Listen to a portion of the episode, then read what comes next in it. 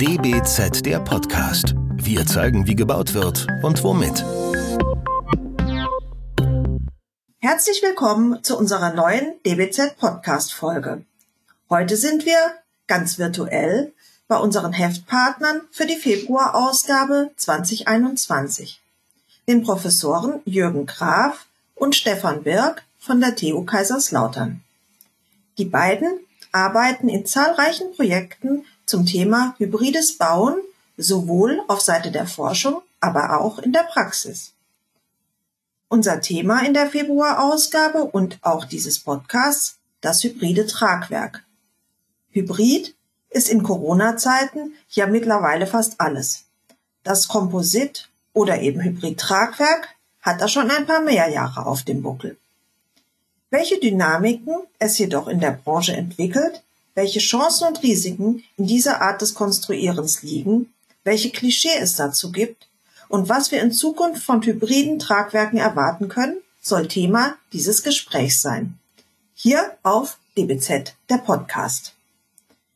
Das DBZ-Team heute sind Benedikt Kraft und Katja Reich.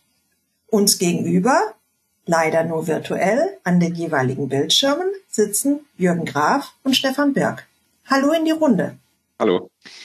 So, dann fangen wir doch einfach mal an. Ähm, ein virtuelles Gespräch ist immer äh, mit dem mit den Bildern verbunden. Wo sitzen denn unsere Gesprächspartner eigentlich? Ich sitze hier in Gütersloh, Katja Reich sitzt in Berlin und sagen Sie doch mal schnell, wo Sie denn jetzt gerade sitzen. Wo erreichen wir Sie? Ich sitze in Stuttgart, äh, heute im Homeoffice, um im Büro nicht noch mehr Internetkapazität für Videokonferenzen zu beanspruchen. Ich sitze auch im Homeoffice auf der Ostalb, äh, 60 Kilometer östlich von Stuttgart. Ah ja, also da ist es wirklich, äh, ich hoffe mal sehr sicher, Ostalb klingt immer sehr einsam. ja, durchaus. Ja, aber auch gewollt. Dann kommen wir doch mal zum Thema, nämlich zum Hybriden. Das Wort Hybrid ist zunehmend mehr im Gebrauch. Also jetzt gerade auch in Corona-Zeiten und gerade auch was unser Format jetzt hier betrifft. Aber was bedeutet es denn bezogen auf das Tragwerk in der Architektur? Wie kann man das definieren? Was bedeutet, was versteht man unter Hybrid? Ja, also Hybrid, es gibt im Grunde zwei Definitionen, wie man Hybrid verstehen kann. Das eine ist auf der konstruktiven Ebene, dass man mehrere Materialien miteinander mischt, aber nicht in einem äh, Bauteil, sondern verschiedene Bauteile aneinander reiht. Beispielsweise, Sie machen einen äh, Stahlbeton- Skelettbau und haben dann eine Fassade oder Fassadenstrukturen oder auch Innenwände aus Holz. Und das andere ist, dass es tatsächlich stoffliche Verbindung gibt und die wir dann hybrid als Verbund definieren. Also Verbundbauwerkstoff, der dann bestehen kann aus ähm, Materialien wie Stahl und Beton, wie Stahl und Holz, wie Beton und Holz oder aber auch wie Holz und Holz, weil wir sehr viele Werkstoffe inzwischen im Holzbau haben. Ja. Was sagt der Architekt dazu? Der Architekt sagt, dass der Ingenieur recht hat. Besser hätte es der Architekt nicht sagen können.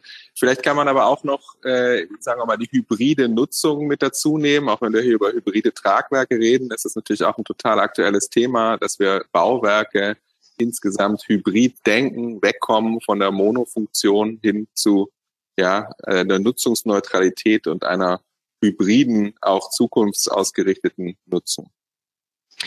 Äh, da haben Sie sehr schön zu meiner zweiten Frage übergeleitet, denn äh, mit dem Hybriden verbindet man ja auch immer das Stichwort Nachhaltigkeit, Reduce, Reuse, Recycling.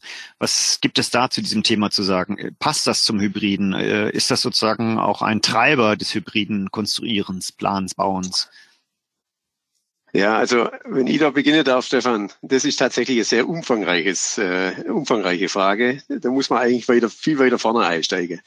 Ich glaube, dass der, oder wir stellen ja fest, dass der, der Energieverbrauch stetig steigt, obwohl wir ja immer wieder neue Technologien einbringen, auch ins Bauwesen.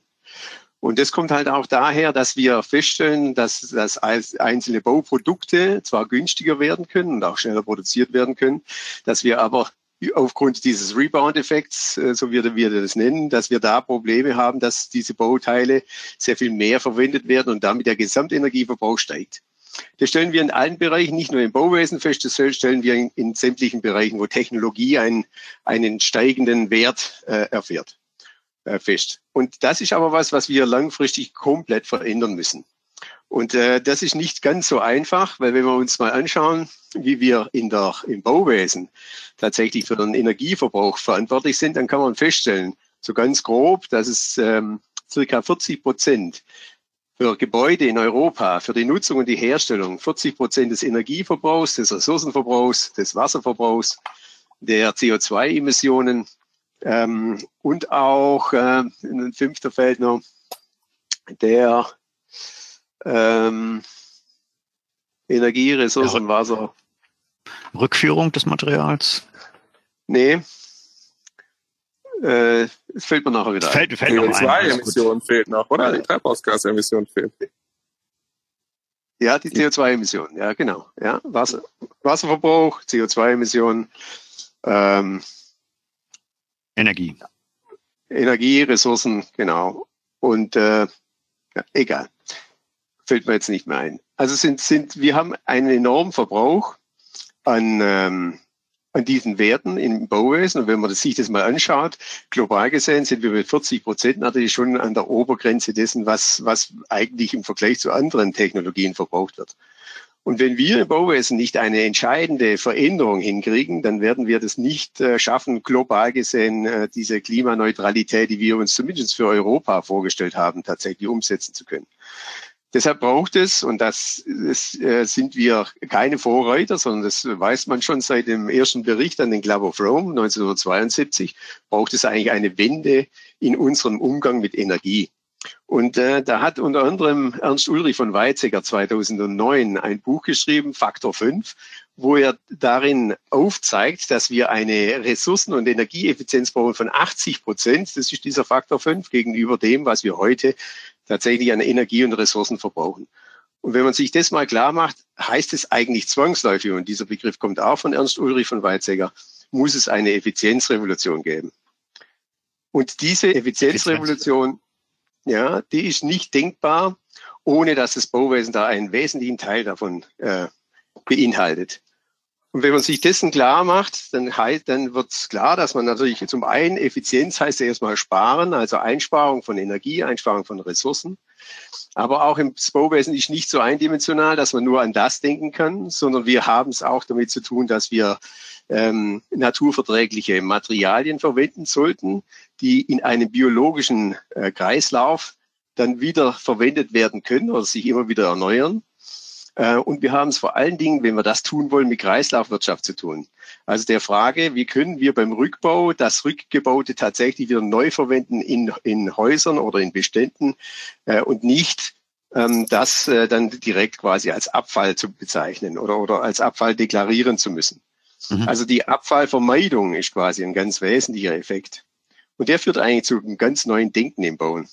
Weil wir diese äh, Kreislaufwirtschaft zwar gerne äh, so nennen, aber nicht äh, tatsächlich umsetzen. Sondern wir haben es mit, mit zum Beispiel gegossenen Strukturen zu tun im Stahlbeton, die wir nie wieder auseinanderkriegt. Wir schweißen, wir kleben, wir, wir haben es äh, sehr viel mit solchen stofflichen Verbindungen zu tun, die man nachher nicht mehr auseinanderkriegt. Und wenn man jetzt daran denkt, dass man das erreichen möchte, dann müssen, muss man an reversible Strukturen zum einen denken und zum anderen muss man tatsächlich in Bauelementen und Bauteilen denken. Und da kommt das Hybride ähm, zum Tragen. Wenn wir es schaffen, unsere Materialien so einzusetzen, dass sie effizient sind auf der einen Seite und eingesetzt in den Bauelementen dann auch als Bauelement immer wieder Verwendung finden können, dann können wir langfristig auf sehr viele Ressourcen und über die Ressourcen, die zwangsläufig dann mit dem Energieverbrauch verbunden sind, auch auf Energie verzichten. Und da stehen wir eigentlich am Anfang der, der Forschung. Aber der Hybridbau, vor allen Dingen der stoffliche Hybrid, wo wir, wo wir Tragstrukturen miteinander verbinden, so dass die einzelnen Materialien äh, entsprechend ihrer Tragfähigkeit äh, eingesetzt werden, das wird ein wesentlicher Teil spielen in, dem, in der Neustrukturierung des Bauens. Mhm. Sie haben es gerade gesagt, äh, das ist sozusagen der Blick der Forschung. Da äh, schwenke ich jetzt meinen Blick rüber zu Stefan Birk, der da eher tatsächlich der Praktiker ist und mit den Dingen, die Sie jetzt gerade gut auf den Punkt gebracht haben, tagtäglich in der Planung und in der Realisierung betroffen ist. Wie setzt man denn das alles um? Ich vermute mal, Sie werden ja Ihrem Kollegen grundsätzlich zustimmen, aber dann sagen, ja, das ist schön gesagt, aber äh, ich bin mit äh, der Realität konfrontiert. Ich kann das gar nicht. Oder kann ich das doch? Stefan. Ja, es steckt viel drin. Äh, natürlich werde ich den Teufel tun und äh, meinem Kollegen widersprechen. Es ist alles, es ist alles vollkommen richtig, was er sagt. Und wir wissen es ja schon eine Weile. Also kein Zitat von mir. Wir haben ja kein Erkenntnisproblem, wir haben ein Umsetzungsproblem. Und ich glaube, um in der Umsetzung mit all dem, was gerade gesagt wurde, äh, äh, weiterzukommen, äh, braucht es nicht weniger als einen Kulturwandel im Planen und im Bauen. Und zwar der Kulturwandel auf allen Ebenen. Da fasse ich an allererster, in allererster Linie mal mir selbst als Architekt an die Nase und schließe auch alle Architektinnen und äh, Kollegen mit ein, ähm, aber eben auch äh, die Bauherrenseite, die ausführende Seite und so weiter. Wir fokussieren im Moment viel zu stark auf ähm, die Erstellung und auf den Betrieb. Also das ist ja schon eine Errungenschaft, dass wir überhaupt den Betrieb mit äh, äh, betrachten. Aber wir müssen eigentlich, wenn wir wirklich ähm, äh, ganzheitlich denken, müssen wir eigentlich das gesamtenergetisch betrachten. Das heißt, wir müssen angefangen damit, wie viel CO2 steckt in der Herstellung der Baustoffe, wie viel CO2 steckt dann in der Erstellung des Gebäudes, im Betrieb und dann eben auch, wie Jürgen Graf sagte, im Rückbau. Und äh, das geschieht bisher noch nicht. Wir haben Energieausweise, die den, die den, ähm, die den Betrieb beleuchten, aber wir haben keinen CO2-Ausweis sozusagen für das gesamte Gebäude, was den gesamten Lebenszyklus angeht. Und ich glaube, da müssen wir ein Stück weit äh, weg von kommen. Und darin liegt dieser Kulturwandel, von dem ich spreche. Und das erfordert äh, natürlich auch auf Bauherrenseite Leute, die das Große und Ganze im Auge haben und nicht nur sozusagen das äh, das ist natürlich auch mit Geld und Kosten verbunden in der Erstellung, äh, aber eben wenn man das große Ganze im Blick hat, dann weiß man, dass sich das äh, über ein oder zwei Jahrzehnte rechnet und es rechnet sich vor allem vor dem Hintergrund der Klimakrise, äh, weil irgendwann können wir uns uns überhaupt gar nicht mehr leisten, äh, anders an die Dinge heranzugehen. Und eigentlich irgendwann ist vielleicht zu diffus ausgedrückt, eigentlich äh, beginnt es jetzt, oder? Darüber anders nachzudenken und es dann auch umzusetzen. Ja, es sollte jetzt beginnen, sollte ja schon seit 50 Jahren begonnen sein. Also äh, äh, Herr Graf hat ja gerade den Club of Rome genannt. Genau, äh, da sind wir jetzt mittlerweile im 50. Jahr äh, und es hat sich da tatsächlich in der Hinsicht wenig getan. Ähm, Sie haben jetzt gerade, äh, Stefan Birk, äh, sehr allgemein äh, über das Bauen als Architekt gesprochen, über die Verantwortung auch und natürlich die Verantwortung auch, die der Bauherr trägt. Äh, das klingt immer sehr viel so nach, äh, wir müssen uns einschränken, wir müssen uns beschränken und so weiter und so weiter. Aber ich möchte nochmal zum Thema des Hybriden zurückkommen. Ähm, bietet das nicht auch gestalterische Chancen? Also kann man da nicht auch gerade was vielleicht äh, äh, natürlich die Effizienz, den Effizienzgedanken angeht, äh, den Bauherren ökonomisch überzeugen, aber kann man ihn damit nicht auch gestalterisch gewinnen? Ja, ähm, also äh, schön wär's. ich freue mich äh, immer, wenn wir Bauherren mit Gestaltung überzeugen können. Wir geben uns auch ganz große Mühe. Äh, meine Erfahrung ist, wir arbeiten ja sehr viel für die öffentliche Hand. Die allergrößte Überzeugungskraft haben Zahlen und Fakten und äh, Tabellen. Äh, das heißt, wir versuchen ganz oft Gestaltungsthemen ähm, äh, Huckepack mit Brandschutz, äh, Tragwerk äh, oder Kosten zu vermitteln. Aber das jetzt plaudere ich zu sehr aus dem Nähkästchen, hören ja vielleicht auch Bauern zu. Ähm, also es ist immer äh, diese, diese harten Fakten sind immer sehr viel leichter dann durchzubekommen. Aber natürlich liegt in dem hybriden Bauen auch total viel Potenzial und total viel Chance für uns Architekten. Ich empfinde es auch nicht als Einschränkung, äh, jetzt zu sagen, wir müssen das Bauen anders denken, sondern das ist eine Herausforderung und das ist doch irgendwie das, was wir Architekten lieben, oder? Es ist doch nicht schwieriger als das Anything Goes auf der grünen Wiese. Es ist doch viel besser, harte Fakten und Einschränkungen zu haben. Und dann sind wir doch richtig gut, wenn wir gefordert werden. Insofern finde ich das gestalterisch eine Herausforderung. Und das hybride Tragwerk ist, äh, das ist doch längst da, oder? Also ob es Holzbetonverbund ist oder Stahlbeton oder äh, Stahl und Holz, äh, wir denken integral und hybrid äh, und äh, darin liegt ein hohes ästhetisches Potenzial. Das haben wir ja, äh, damit haben wir ja täglich auch zu tun, oder? Auch wenn wir ähm, wenn wir an Wettbewerben sitzen und so weiter und uns überlegen, ja, wie ist es dann am Ende gemacht? Also die Antwort ist ganz klar, es ist mehr Herausforderung als Einschränkung, würde ich sagen. Dann habe ich eine ja, Frage an den. Ja, bitte, nochmal. Ja, noch eine Ergänzung? Ergänzen, ja, ergänzen wollen, weil Einschränkungen, das darf man tatsächlich nicht mit Einschränkungen vergleichen oder ver, verwechseln. Wir haben eigentlich die Aufgabe, diesen Standard, den wir haben und auch den Wohlstand, den wir haben, trotzdem beizubehalten, weil das ist klar, sobald wir mit Einschränkungen kommen, das sehen wir überall. Deshalb klappt es ja wahrscheinlich auch seit 50 Jahren nicht. Ja. Diese, wenn man sagt, man hat ein Umsetzungsproblem, dann ist es zwar richtig, aber wenn ein Umsetzungsproblem so schwierig ist, dass man 50 Jahre lang keinen Weg findet, das hin, hinzukriegen, dann liegt es offensichtlich auch noch an vielen anderen Dingen, dass, äh, die so umgreifend sind, in, äh, was man verändern müsste und dass das keiner angehen möchte. Ja. Ähm, deshalb muss man eigentlich schauen, dass man den Wohlstand, den man hat und auch die Ästhetik, die man hat in der Architektur, und deshalb ist es so wichtig, verknüpft mit diesen Neuerungen und mit diesen ressourceneinsparenden und energieeinsparenden äh, Dingen. Ja. Deshalb sind auch solche, sagen wir mal, ist die Architektur da schon sehr stark verantwortlich dafür, dass so eine Umsetzung überhaupt stattfinden kann. Ähm, was ist denn aus Ihrer Sicht, äh, Jürgen Graf, äh, der Vorteil hybrider Tragwerke oder was ist sozusagen der, der, der Schlüsselmoment hin zu dieser Effizienzrevolution, die Sie äh, am Anfang auch genannt haben? Was, welche Rolle spielt das hybride Tragwerk da? Ja, also das lässt sich ganz einfach wieder, sagen wir mal, einem Stahlbeton äh, äh, festmachen. Der Stahlbeton an sich ist ja schon ein stofflicher hybrider Werkstoff, ja, weil er aus Beton und Stahl besteht. Den Stahl brauche ich aber theoretisch eigentlich nur, weil der Beton keine Zugfestigkeit hat. Also stellt man sich doch eigentlich schon die Frage, für was braucht man denn eigentlich Beton im Bereich der Zugbeanspruchung eines Tragwerks? Da könnte man doch weglassen. Man macht eine reine Stahlstruktur drunter, ne? der typische Stahl-Beton-Verbund. Ja? Mhm. In, Beton, in die Druckzone, in die Zugzone ist der Stahlträger, der drunter hängt. Da sollte man sehr viel mehr tun. Dann spart man 50 Prozent der Ressourcen. Da ist man schon auf einem guten Weg.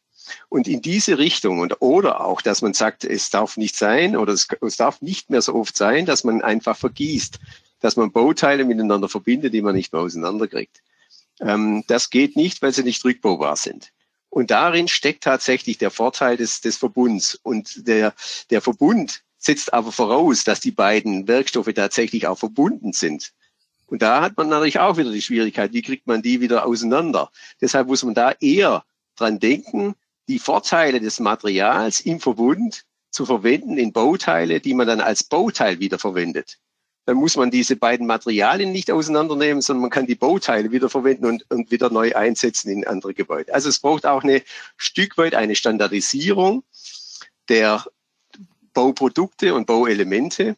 Und die muss aber so architektonisch hervorragend sein, dass sie auch tatsächlich Anwendung findet. Und da bringe ich immer Stefan Birk das in seine pardon, dass auch Stefan Birk das in seine Architektur einbauen möchte ne, und nicht davor genau, Genau, genau. Aber da, ja, aber das ist natürlich ein ganz sensibles Thema. Da diskutieren Jürgen Graf und ich in vielen Zugfahrten, wenn wir denn noch Zug fahren und nicht gerade eine kleine Pandemie herrscht, von Kaiserslautern zurück an unsere äh, Heimatorte, nämlich ähm, äh, mit Standardisierung ver, ver, äh, verbinden wir Architekten natürlich ganz viel und auch die Gesellschaft äh, Plattenbauten, ja, nämlich eigentlich perfekt industriell und standardisiert hergestellte Bauteile. Aber ich glaube, das ist falsch und ich glaube, wir müssen uns auch davon lösen, weil diese Standardisierung, auch das ist keine Einschränkung, sondern es ist eigentlich auch eine Chance, ähm, äh, äh, um anders zu bauen. Und ich glaube, wir äh, schulden das auch, dass wir anders bauen und nicht immer nur monofunktional und immer nur für eine Generation und dann reißen wir es wieder ab. Also ich empfinde das gar nicht als so äh, tragisch.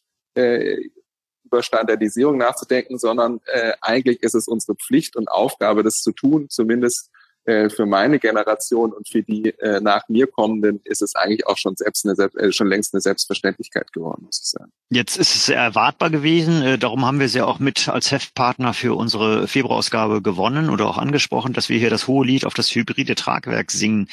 Äh, ist denn aus Ihrer äh, auch das äh, Hybride mit einem Nachteil verbunden, den wir noch nicht so ganz überwinden äh, konnten, der noch so ein bisschen mitschleift. Was, was, was gibt's da für Negatives? Oder ist es einfach alles nur das Allerbeste?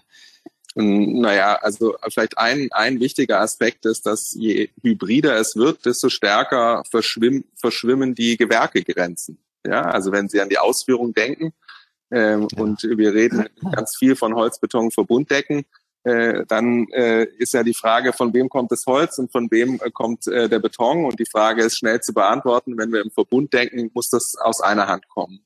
Das heißt, äh, den Firmen heute, den ausführenden Firmen, wird natürlich sehr viel abverlangt. Ja, die kleine Zimmerei an der Ecke hat vielleicht große äh, Berührungsängste, einmal sich mit so einem mineralischen Baustoff auseinanderzusetzen. Der ist auch zu allem Überfluss noch nass. Das gefällt dem Holz gar nicht.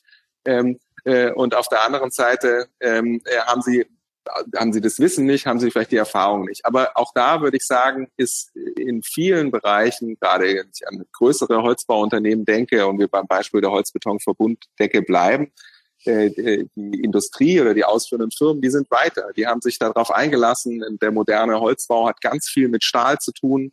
In dem kommt Beton vor. Äh, und deswegen kriegen wir heute äh, hybride Deckenelemente, hybride Wandelemente oder große Tragelemente aus einer Hand, äh, was wichtig ist, ähm, was Gewährleistung angeht, was äh, äh, Ausführungsqualität angeht und so weiter. Das heißt, sagen wir mal, diese vermeintlichen Nachteile, ähm, ähm, die sind eigentlich ähm, werden gerade beseitigt, würde ich mal sagen, oder sind bestehen in vielen in vielen Punkten nicht. Aber baukonstruktiv ist das alles hochanspruchsvoll.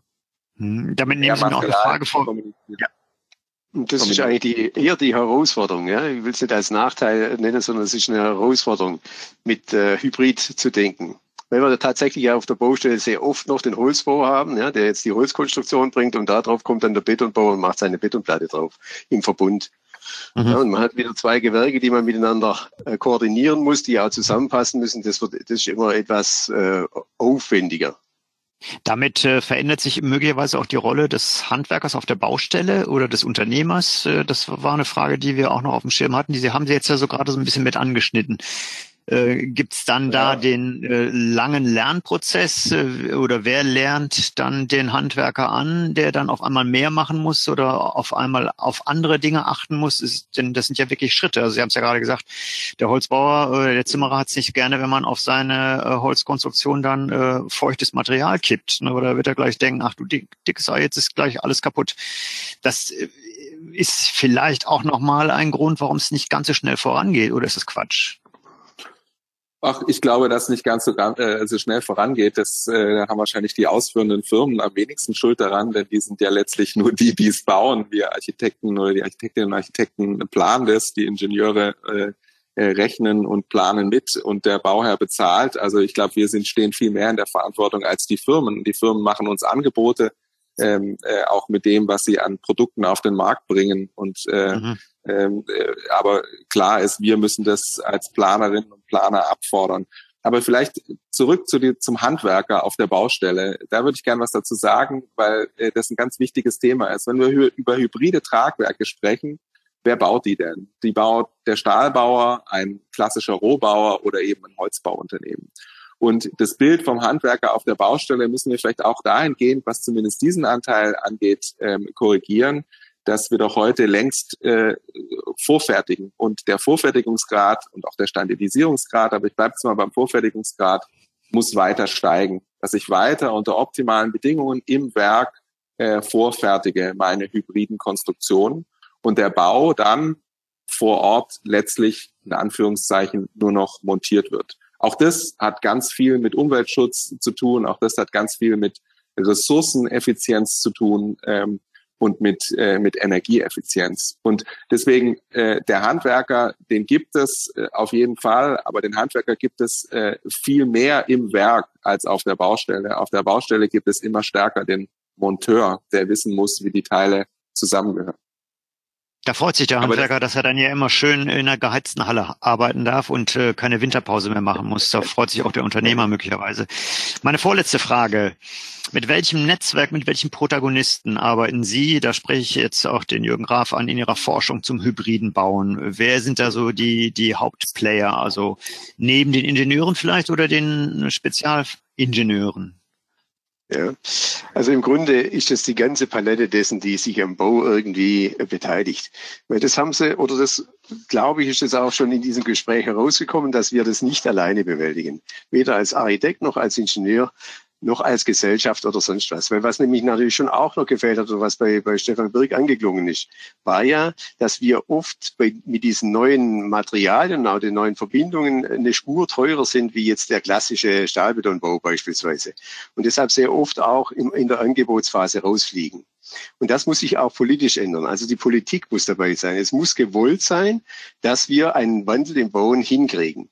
Das geht nicht, ohne dass die Politik was vorgibt. Und da kann man beispielsweise Baden-Württemberg nennen, die ja 2018 ähm, eine Holzbauoffensive gestartet haben, mhm. wo alle öffentliche Bauten erstmal in Holz geplant werden sollen. Das heißt, sie nehmen offensichtlich 10 Prozent, 15 Prozent mehr Geld in die Hand, um das umsetzen zu können und da die Entwicklung deutlicher nach vorne zu bringen. Und, und solche Dinge braucht sehr viel mehr. Äh, und deshalb braucht es beispielsweise auch, außer den Architekten und den Ingenieuren, die sehr eng zusammenarbeiten müssen, braucht es äh, die Wirtschaft, die da dabei sein muss, die den Wandel haben will, die Politik, die den Wandel haben will, aber auch die Sozialwissenschaftler und die Erziehungswissenschaftler.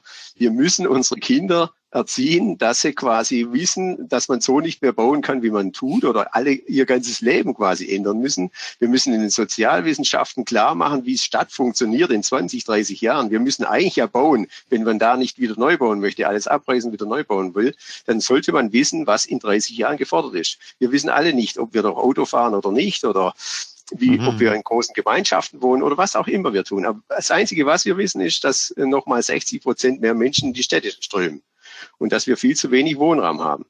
Und da muss es nochmal, da braucht es ein gesamtes, also ein gesamtes Forschungsfeld aus all diesen Wissenschaftlern, die, die da zu diesen ganzen Fachleuten, ja, Brandschutz, äh, Schallschutz, all dieses, äh, die, diese Themen, die wir natürlich im Bauwesen immer haben, die braucht sowieso. Aber darüber hinaus brauchen wir eine gesamtgesellschaftliche Forschung. Und das ist auch die Schwierigkeit. Das probieren wir, aber genau das probieren wir in Kaiserslautern aufzuziehen, auch jetzt mit unserem neuen T-Lab Campus äh, Diemerstein, den wir da versuchen aufzubauen. Gibt es denn eigentlich einen Lehrstuhl, der nur hybrides äh, Bauen sozusagen lehrt auf der Ingenieursseite? Nee. Nein. Tja. Nicht, also, dass ich wüsste. Wer, das, wer macht sich auf? Genau. ja, ja, wollten Sie dazu noch was sagen gerade? Gesamtheitlich, gesamtheitlich. Ja.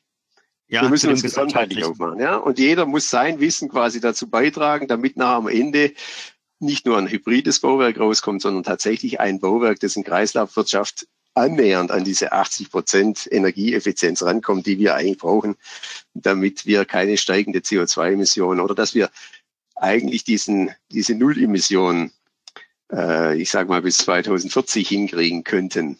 Und das ja. müsste eigentlich schon lange gestern passiert sein und mit ja, der ganz anderen Geschwindigkeit auch in Zukunft ja. passiert. Ja, ja, ja, aber wie sehen Sie denn als Architekt sozusagen, als Sachwalter der, der Gestaltung Ihrer Rolle in diesem, sagen wir mal, in diesem Netzwerk, was das Hybride vielleicht vorantreibt? Was ist dann da Ihre originäre Rolle oder wie, wie sehen Sie Ihre Rolle? Ich glaube, unsere originäre Rolle ist äh, durch Qualität und durch architektonische Qualität äh, sozusagen diese Inhalte äh, zu vermitteln, oder? Weil was ist überzeugender als äh, gute Architektur? Wenn diese dann auch noch in Kreislaufwirtschaft äh, geplant und konstruiert ist. Ich glaube, das ist unheimlich wichtig, dass wir die Einzelaspekte zu einem stimmigen Ganzen zusammenführen. Und äh, vielleicht ergänzend gerade zu dem, was Jürgen Graf noch sagte, ich glaube, es braucht wieder viel, viel stärker eine Kultur des Experimentierens auf allen Ebenen. Wir äh, greifen alle immer aus Kosten- und Termindruck. Ich nehme mich selbst überhaupt nicht aus und äh, die, die öffentlichen Bauherren schon gleich gar nicht. Wir greifen immer wieder auf das Bewährte zurück, ja, und reden uns immer raus mit dem, aber beim nächsten Projekt müssten wir mal endlich, ja. Also wir versuchen das schon zu durchbrechen, ähm, haben einen starken Fokus ja auf dem Holzbau, ähm, aber das alleine reicht auch nicht. Äh, aber bei welchem, bei welchem öffentlichen Projekt haben Sie denn äh, die Möglichkeit zu experimentieren, jenseits von DIN-Normen oder von etablierten Bauweisen, mal grundsätzlich darüber nachzudenken, ob man auch nicht die nicht auf die Stahlbeton-Bodenplatte einsparen könnte und äh, diese konstruieren könnte, beispielsweise aus Brettsperrholz und was das bedeutet für den weiteren Bodenaufbau etc. pp. Ähm, also und das Gleiche gilt auch für die Gebäudetechnik, über die wir jetzt gar nicht gesprochen haben. Ja, wir versuchen alles technisch zu lösen und jedes Problem, das wir mit der Technik schaffen, versuchen wir wiederum äh, durch ein weiteres Technikelement äh, äh, beiseite zu, zu bekommen oder aus dem, aus dem Feld zu räumen. Ich glaube, es braucht viel mehr die Rückbesinnung auf einfachere Prinzipien bei aller Komplexität, diesen Spielraum äh, anders zu denken, dieses, dieses, diesen, diesen Drang, mehr zu experimentieren und das auch zuzulassen, das anzuerkennen. Damit tun wir uns, glaube ich, in Deutschland ganz schön schwer. Äh, gerade was äh, den Low-Tech-Ansatz äh, sozusagen oder das Stichwort angeht, äh, leiten Sie wieder mal perfekt zu meiner letzten Frage über. Und die ist so ein bisschen nach der Zukunft des Hybriden. Ähm, müssen wir uns vielleicht das hybride Tragwerk als eine Art Übergangslösung vorstellen, die auch Komplexitäts- und damit auch Fehlerquellenzuwachs bedeuten kann?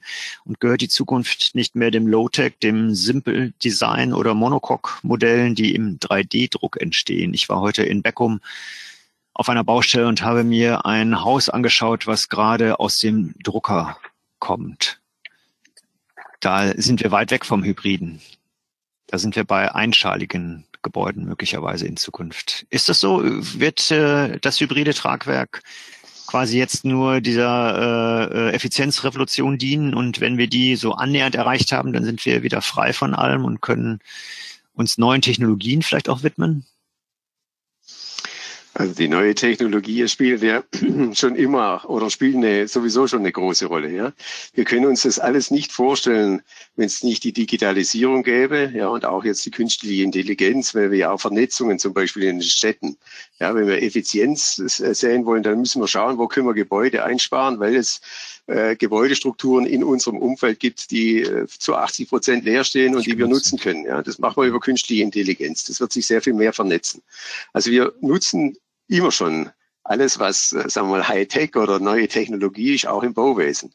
Wir machen nur den Fehler, dass wir das Bauwesen nicht äh, bezüglich der Nachhaltigkeit definieren, sondern wir nehmen diese Technologie und bauen immer mehr, immer mehr und verbrauchen immer mehr. Und das muss sich ändern. Da müssen wir irgendwie einen Cut hinkriegen.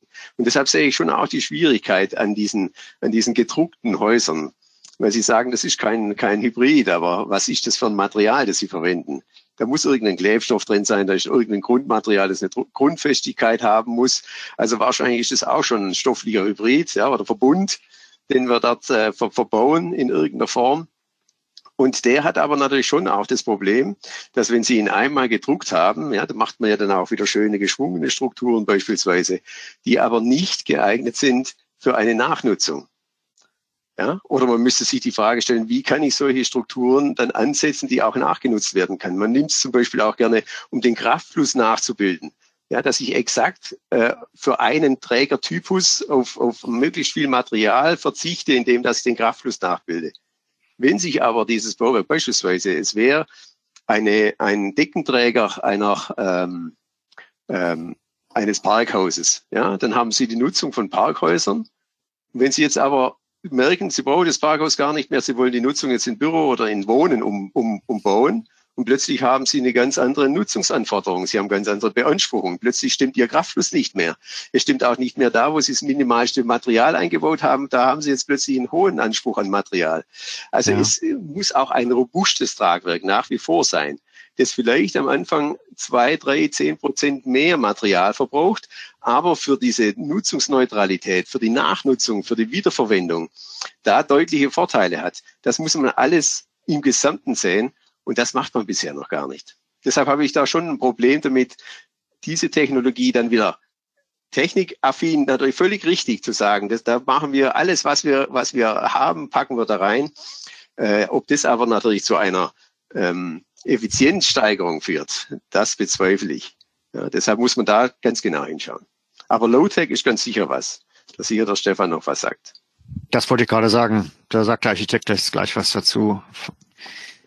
Das ist doch das Thema der Architekten, das Low-Tech. Das möchte der Ingenieur doch gar nicht so gerne. Äh, ja, genau. Also natürlich ja, gibt es ich, ich, natürlich gibt es diese tiefe Sehnsucht jetzt mal aus aus dem aus der Architektensicht nach dem nach dem einfachen Bauen ähm, aber ich glaube, wir müssen tatsächlich äh, hin und wieder mal innehalten und uns überlegen, ob das, was wir da gerade machen, wenn ich äh, an Passivhäuser denke, die wir auch schon gebaut haben, also nach Passivhausstandard, äh, Kindertagesstätten, eine ganze Batterie davon, äh, ob das denn wirklich alles, äh, ob das denn wirklich alles richtig ist, ja, dass wir Lüftungsanlagen in großem Stil verbauen, kilometerlang Aluminiumrohre durch dieses Haus ziehen, irgendwie mit motorisch betriebenen Nachtauskühlungsklappen, dann kommen aber nachts Insekten rein, dass die nicht reinkommen, mache ich wieder ein Insektenschutzgitter davor, dann reduziert er aber den freien Luftquerschnitt, dann muss ich die Klappen wieder verdoppeln. Also verstehen Sie, wir steigern uns und steigern uns in enorme, in enorme Technisierung der Gebäude. Und äh, das macht aus meiner Sicht, oder bin ich also äh, ja überhaupt nicht alleine, sondern es gibt ja längst schon wieder diese Tendenz, da innezuhalten und mal zu überlegen, was ist denn eigentlich wirklich sinnvoll? Äh, wo muss ich vielleicht auch mal den Standard hinterfragen? Äh, wo kann ich vielleicht auf ganz einfache, altbewährte Konzepte, die äh, ein Stück weit auch in Vergessenheit geraten sind, äh, zurückgreifen? Und äh, welche Rolle spielt eben äh, die graue Energie im Baumaterial, ähm, äh, die spielt vielleicht nämlich eine viel größere Rolle als äh, die Energie, die ich im Betrieb einsetze und so weiter. Also ich glaube, es braucht äh, zumindest diese Gegenströmung zur Übertechnisierung hin wieder zum Low-Tech, zum Einfachen. Äh, und dann schauen wir mal, ähm, was, äh, was die Zukunft da bringt. Aber es braucht da Forschung und es braucht da Konzepte, äh, wegzukommen von äh, großen Technikbatterien, die wir in den Gebäuden verbauen. Ja, schön. Ähm, ich würde sagen, ähm, super Gespräch. Ich würde jetzt hier auch abbrechen und äh, freue mich, dass wir dennoch eine ganz gute Technologie hier in diesem Land haben, dass die äh, Leitung gehalten hat, dass wir uns alle sehen konnten. Äh, wenn man sich überlegt, wir hätten diese Technik nicht, hätten wir alle telefonieren müssen mit drei Hörern gleichzeitig am Ohr und wir müssten es alles noch aufnehmen. Jetzt haben auch noch ein paar Kollegen zugeguckt und haben diesem Gespräch folgen können. Mich hat sehr gefreut ähm, ich würde sagen, tausend Dank erstmal und äh, der Abspann bitte. Ja, von meiner Seite auch vielen Dank und äh, tschüss. Jürgen Graf und Stefan Birk sind Heftpartner der DBZ. In der Februarausgabe könnt ihr den Standpunkt der beiden zum Thema hybrides Tragwerk nachlesen.